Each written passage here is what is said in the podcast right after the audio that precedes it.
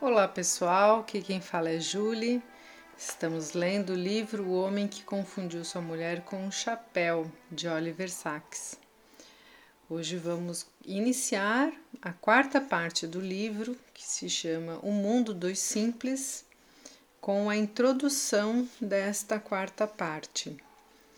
Vamos ver o que, que o, o nosso autor vai descrever explicando o que, que ele quer dizer com os casos que ele intitulou de Mundo dos Simples. Vamos lá. Quando comecei a trabalhar com pacientes com retardo mental, vários anos atrás, julguei que seria desolador e comentei isso com Lúria em uma carta. Para minha surpresa, sua resposta veio em termos muito positivos. Lúria afirmou que, em geral, não havia para ele pacientes mais queridos e que considerava as horas e anos passados no Instituto de Defectologia dentre os mais comoventes e interessantes de toda a sua vida profissional. Ele expressa um sentimento semelhante no prefácio à primeira de suas biografias clínicas. Se um autor tem o direito de expressar sentimentos com relação à sua própria obra, devo destacar o carinho com que eu sempre olho o material publicado neste livreto. Diz ele, né? O que é esse carinho de que fala Lúria? Ele é claramente a expressão de algo emocional e pessoal, que não seria possível se os deficientes não respondessem se não possuíssem eles próprios sensibilidades muito reais, potenciais emocionais e pessoais, independentemente de quaisquer deficiências no intelecto. Porém, há mais. Ele é uma expressão de interesse científico, de algo que Lúria considera de um interesse científico muito singular. O que poderia ser? Sem dúvida, algo além de deficiências e defectologia que em si mesmas são de interesse bastante limitado, o que então será especialmente interessante nos deficientes mentais?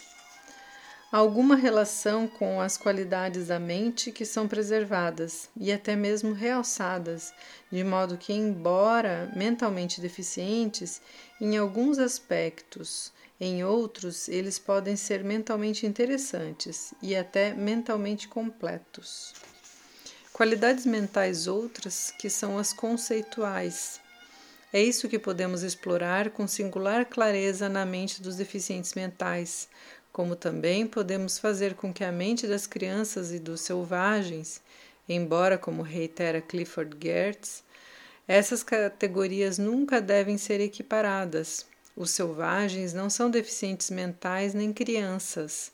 Estas não têm uma cultura selvagem e os deficientes mentais não são selvagens nem crianças. Entretanto, existem importantes afinidades. E tudo o que Piaget nos revelou sobre a mente das crianças e Levi-Strauss sobre a mente do selvagem nos espera em forma diferente na mente e no mundo dos deficientes mentais. Aqui tem uma notinha de rodapé que diz assim: Todo o trabalho inicial de Lúria foi realizado nessas três áreas afins: seu trabalho de campo com crianças em comunidades primitivas da Ásia Central e seus estudos no Instituto de Defectologia. Juntos, esses três campos lançaram-no em sua eterna explosão, exploração da imaginação humana. Fazendo um adendo, Lúria trabalhou junto com o Vygotsky nesse Instituto de Defectologia. Continuando aqui, o que está reservado a nosso estudo é igualmente agradável ao coração e à mente, e por isso incita especialmente o impulso à ciência romântica de Lúria. Qual é essa qualidade da mente, essa índole que caracteriza os deficientes mentais e lhes dá essa pungente inocência, transparência, integridade e dignidade? Uma qualidade tão distinta que temos de falar em um mundo dos deficientes mentais, assim como falamos no mundo das crianças ou dos selvagens? Se tivermos de usar uma única palavra aqui, ela terá de ser concretude.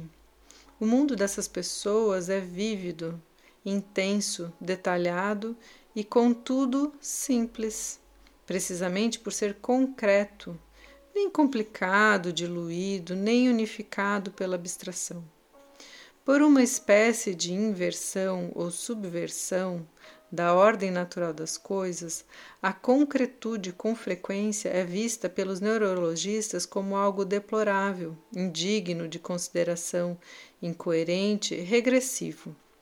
Por exemplo, para Kurt Goldstein, o maior sistematizador de sua geração, a mente, glória do homem, reside inteiramente no abstrato e categórico e o efeito do dano cerebral, de todo e qualquer dano cerebral, é expulsar o indivíduo desse reino sublime, lançando-o aos pântanos quase subhumanos do concreto.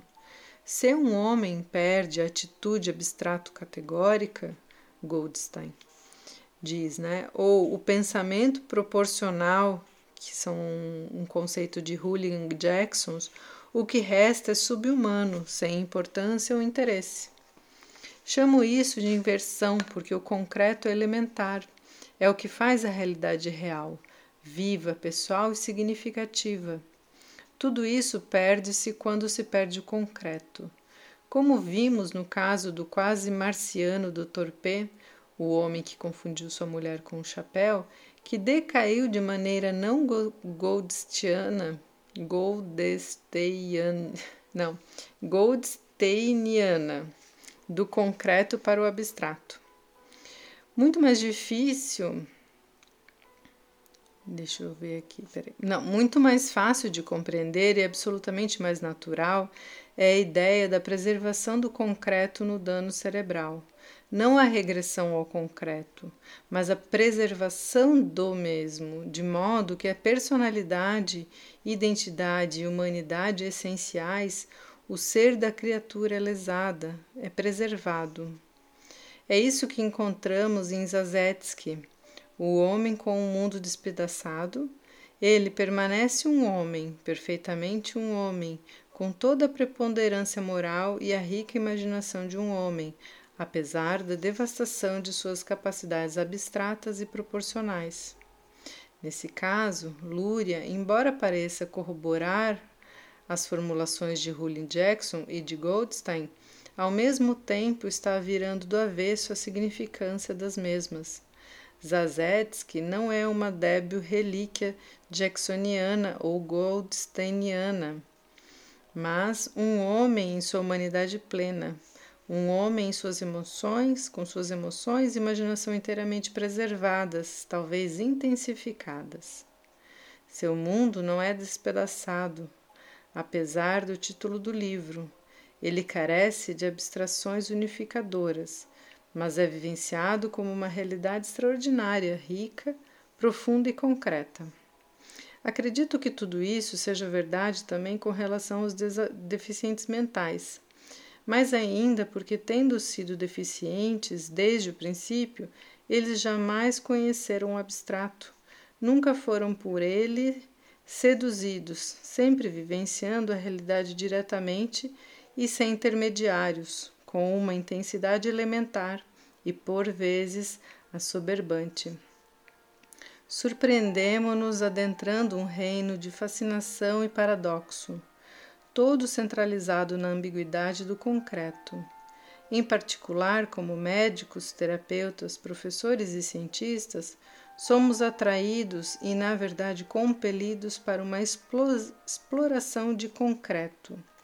Essa é a ciência romântica de Lúria. As duas grandes biografias clínicas ou romances de Lúria podem de fato ser consideradas explorações do concreto sua preservação a serviço da realidade. Em Zazetsky, que tem lesão cerebral, seu exagero às custas da realidade, na supermente do mnemonista, a ciência clássica não tem emprego para o concreto. Este é igualado ao trivial na neurologia e na psiquiatria. É necessário uma ciência romântica para dar o concreto seu devido valor, para apreciar seus extraordinários poderes e perigos, e no caso dos deficientes mentais, vemos-nos face a face com o concreto, o concreto puro e simples com uma intensidade sem reservas. O concreto pode abrir portas e também pode fechá-las. Pode constituir o portal para a sensibilidade, a imaginação, a intensidade, ou pode restringir o possuidor ou o possuído a detalhes insignificantes. Encontramos esses dois potenciais amplificados, por assim dizer, nos deficientes mentais. Os poderes intensificados de imagens mentais concretas e memória, a compensação da natureza pela deficiência no conceitual e no abstrato podem assumir direções opostas.